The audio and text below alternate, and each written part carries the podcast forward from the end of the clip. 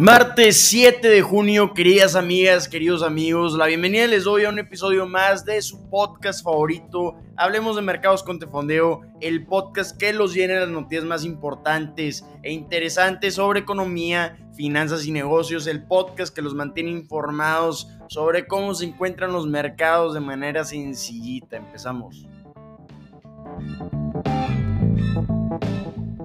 Empezamos hablando de cómo amanecieron los mercados el día de hoy. Amanecimos tranquilos, igual que como están los mercados. Si con una palabra pudiéramos describir cómo va el arranque de la segunda mitad del año 2022 en los mercados, es con la palabra tranquilos. ¿Por qué? Ya lo habíamos comentado en el primer episodio de junio, que íbamos a ver mercados muy tranquilos porque ya pasaron resultados trimestrales de las empresas, ya ya sabemos cuáles son las cartas de la Reserva Federal de Estados Unidos para luchar con la inflación, ya sabemos o esperamos incrementos de 50 puntos base en la tasa de interés en junio o julio, entonces ya sabemos estas cartas de la Reserva Federal, ya está evaluado el mercado en base a esas acciones, ya también Sabemos que no hay datos económicos pronto. El viernes vamos a estar viendo en Estados Unidos el índice de precios al consumidor, pero durante esta semana y en lo que ha sido este arranque ha sido muy tranquilo. Por eso mismo no hay noticias que puedan mover en sí los mercados y por eso hemos tenido mercados un poco dormilones en esta segunda mitad del año. ¿Qué vimos ayer en los mercados?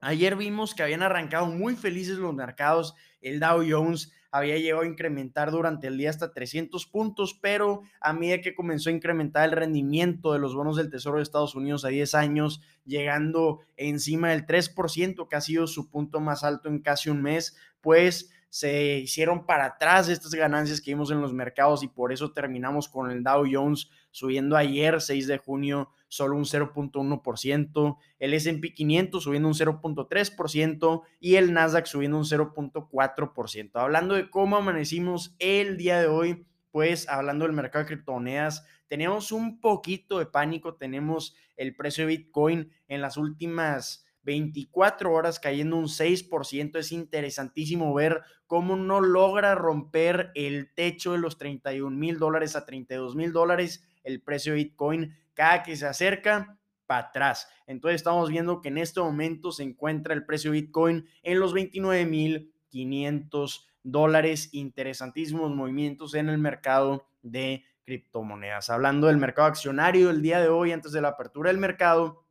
tenemos al Dow Jones cayendo 102 puntos o un 0.3%, al S&P 500 cayendo también un 0.3% y al Nasdaq cayendo un 0.4%. Entonces los inversionistas ya con todas las cartas de información leídas, pues estamos viendo que se encuentran analizando si ya estamos llegando a un cierto piso en las valuaciones de las acciones. Entonces, en este momento tranquilo es un momento en el que se encuentran estudiando, si así le podríamos decir, los inversionistas para determinar cuáles van a ser sus jugadas durante este cierre, esta segunda mitad del año. Entonces, mercados tranquilitos el día de hoy y probablemente durante toda la semana. El 18 de mayo de 2022 es un día que definitivamente no se olvida para los accionistas de Target que vieron que Target presentó sus resultados trimestrales para el primer trimestre del año que finalizó el 30 de abril y vieron cómo las acciones cayeron casi un 25% después de que Target fallara fuertemente con las estimaciones de utilidades que tenían en promedio los analistas. Vimos que esto fue citado con costos más altos de combustibles, citado con costos más altos de fletes, mayores niveles de descuentos en los precios de los productos y también una rotación de los clientes de dejar de comprar artículos como televisiones o utensilios de cocina a otros artículos que son de menores márgenes también. Estamos viendo que había incrementado el ticket promedio, pero que en realidad están haciendo menos transacciones. Esto es porque incrementó el precio de los productos, pero ya no están comprando también los clientes sus marcas favoritas. Entonces, vimos una combinación muy extraña en el comportamiento del consumidor entre todos los minoristas en sus resultados y por eso están, estamos viendo que los minoristas están tomando todo tipo de acciones para adaptarse al mercado actual. Lo que vimos bien interesante en estos resultados también de Target es el nivel de inventario. Si vemos cuánto inventario tenía acumulado el 30 de abril, Target tenía 15.100 millones de dólares de inventario, que es un 43% más de lo que tenían el año pasado en el mismo periodo. Entonces, ¿qué podemos determinar esto? Que tenían o tienen muchísimo inventario acumulado, entonces esto está dañando las utilidades porque almacenar inventario también te cuesta y estamos viendo lo mismo con Walmart, que en sus últimos resultados también falló con las estimaciones de utilidades de los analistas en promedio y sus inventarios se encontraron un 33% encima de lo que se encontraban en el mismo periodo el año anterior. Entonces, ¿cuál es la continuación de esta historia? Pues el día de hoy están cayendo las acciones de Target más de 8% antes de la apertura del mercado porque advirtió antes de la apertura a los inversionistas Target que iba a tomar un golpe, un golpe chiquito, un golpito en sus utilidades a corto plazo a medida que va a intentar deshacerse de todo ese inventario extra que tienen, va a poner grandes descuentos en los precios de los productos, va a estar cancelando órdenes de más productos, entonces estamos viendo que ya es prioridad deshacerse de tanto inventario acumulado que tienen, que como ya comentamos al 30 de abril era de 15.100 millones de dólares. Dijo que esto iba a provocar un golpe en el margen operativo, que ahora iba a estar alrededor de un 2% para el segundo trimestre, que esto está por debajo de lo que habían presentado en el primer trimestre del año, que su margen operativo era de 5.3%. Target había comentado a los inversionistas que esperaba niveles similares en el margen operativo a los del primer trimestre para el segundo trimestre, pero ya estamos viendo que no va a ser así, por eso prefirió advertir a los inversionistas desde ahorita que iban a recortar sus estimaciones para utilidades a medida que están intentando de hacer del inventario acumulado. Lo que sí están comentando es que están viendo un cliente fuerte, están viendo que están consumiendo bien en la en la tienda en línea, están consumiendo bien en las tiendas físicas, nada más el problemita es que tienen más inventario de lo que tendrían que tener. Entonces, esta es una forma en la que los minoristas se están adaptando a la situación actual, al ambiente actual. Lo que sí comentó es que a pesar de que van a recibir este golpe a corto plazo, esperan que para el final del año, en la temporada buena, van a ver un incremento en el margen operativo que hasta alrededor del 6%, que esto sería mejor al promedio de cómo se ha estado desempeñando en la pandemia. Entonces, interesantísimo ver cuáles son los movimientos de los clientes, cuáles son los, las estrategias de los minoristas para adaptarse.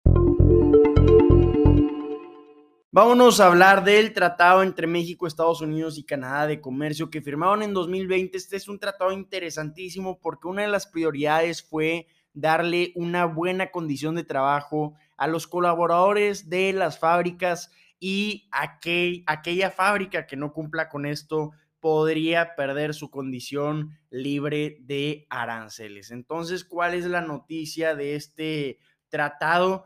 Pues que por cuarta vez hemos visto que hay una cuarta solicitud de este tipo en la que Estados Unidos le está solicitando a México que investigue presuntas violaciones de los derechos de los trabajadores en una planta de autopartes que es propiedad del fabricante de automóviles Stellantis. Le está pidiendo a Estados Unidos que investigue a México abusos de los colaboradores en Texit Hierro de México, que esta es una planta de Coahuila que emplea a casi 1.500 personas y fabrica fundiciones de hierro para vehículos pesados. Desde 2014 ha estado en problemada con este conflicto sindical en el que los trabajadores dicen que la empresa les ha impedido ser representados por el grupo sindical de su elección, que en este caso es el sindicato de mineros. Y aquellos que apoyaran ese grupo que fueron despedidos, entonces esto llegó a la oficina del representante comercial de Estados Unidos y por eso están solicitando esta investigación a México. Entonces, interesantísimo ver cómo están las negociaciones bajo este tratado firmado en 2020, en el que ya estamos viendo que se está ejecutando la revisión de las condiciones que pactaron para los trabajadores de las fábricas. Entonces vamos a darle seguimiento a esta noticia, vamos a ver en qué concluye o cuál es la respuesta también de México, considerando que Estados Unidos es su primer socio comercial, su más importante socio comercial por monto de transacción.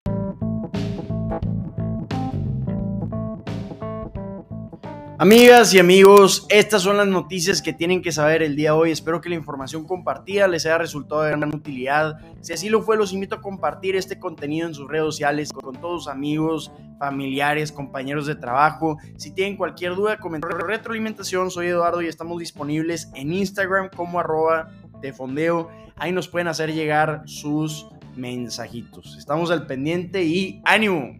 Nos vemos.